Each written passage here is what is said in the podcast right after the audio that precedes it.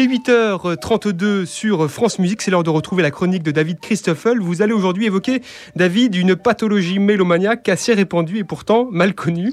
La molophobie. Bonjour David. Bonjour Edouard. Oui, vous faites bien de dire qu'elle est assez répandue parce que les mélomanes qui souffrent de molophobie se croient souvent seuls. Ils pâtissent même d'un tel isolement qu'ils se croient souvent obligés de se forger des croyances improbables pour faire passer leur molophobie pour une forme d'originalité. Ah bon?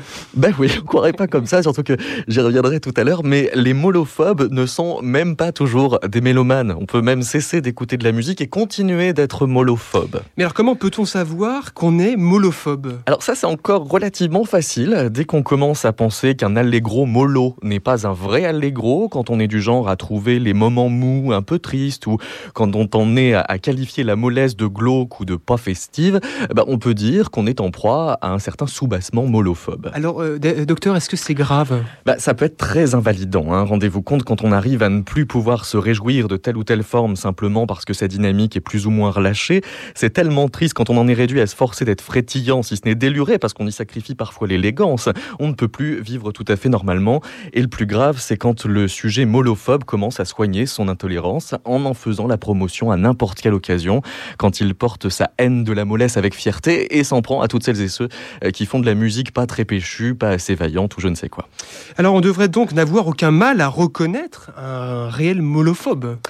Oui et non, parce que c'est un peu plus ambigu que ça. On pourrait dire que plus les symptômes sont éloquents, moins la pathologie est sévère. Par exemple, vous allez écouter l'équateur de Haydn avec une prédilection particulière pour les plus gnangnans, avec un de vos, neveux, de, vos neveux pardon, de 15 ans, et alors qu'à l'entracte vous lui demandez s'il a aimé, il peut vous dire que franchement, il a déjà fait des soirées plus festives. Vous voyez ce genre de formule, même pas ironique, à peine sympathique, pas très péchu du reste, et surtout bien narquoise.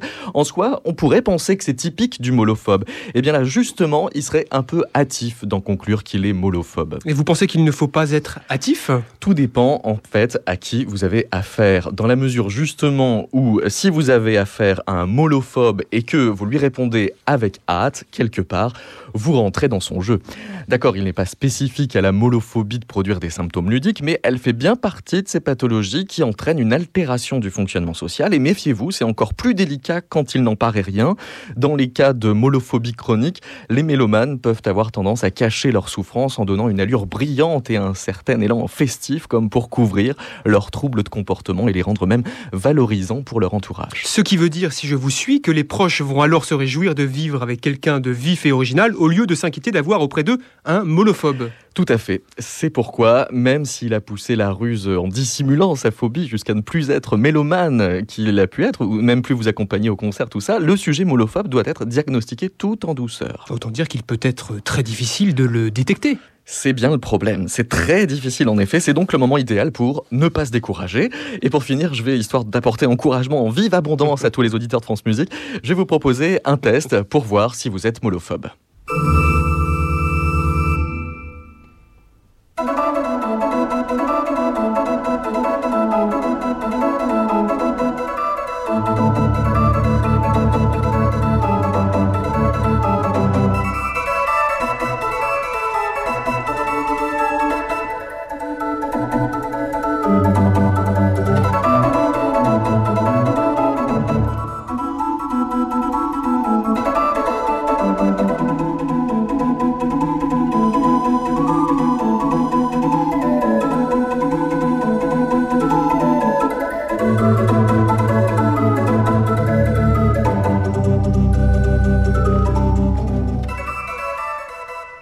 Alors notez donc si cette musique vous semble pas mal pétillante, plutôt chouette ou carrément sympa. Notez donc euh, pour cette première musique de Ligeti, pas mal pétillante, plutôt chouette ou carrément sympa. Nous allons maintenant écouter une deuxième musique.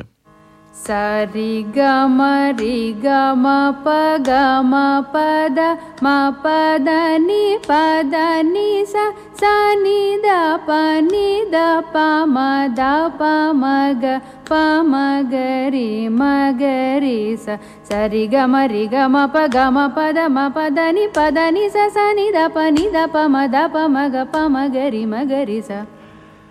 Est-ce que vous considérez la musique que l'on vient d'entendre carrément excitante, plutôt chouette ou assez hallucinante? Donc notez bien, carrément excitante, plutôt chouette ou assez hallucinante. Et puis un dernier extrait.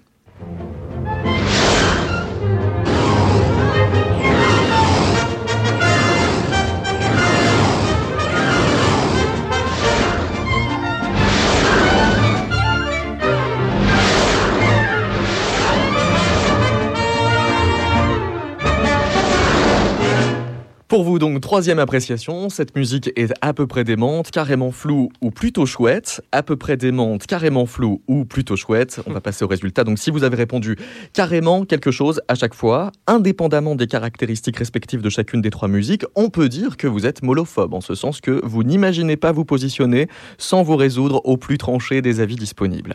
Si vous avez évolué entre pas mal pétillante, assez hallucinante ou à peu près démente, bah vous frôlez le trouble sans gravité. Par contre, si vous avez répondu plutôt chouette pour les trois extraits, c'est un autre problème. C'est même à se demander si vous n'êtes pas un peu molophile.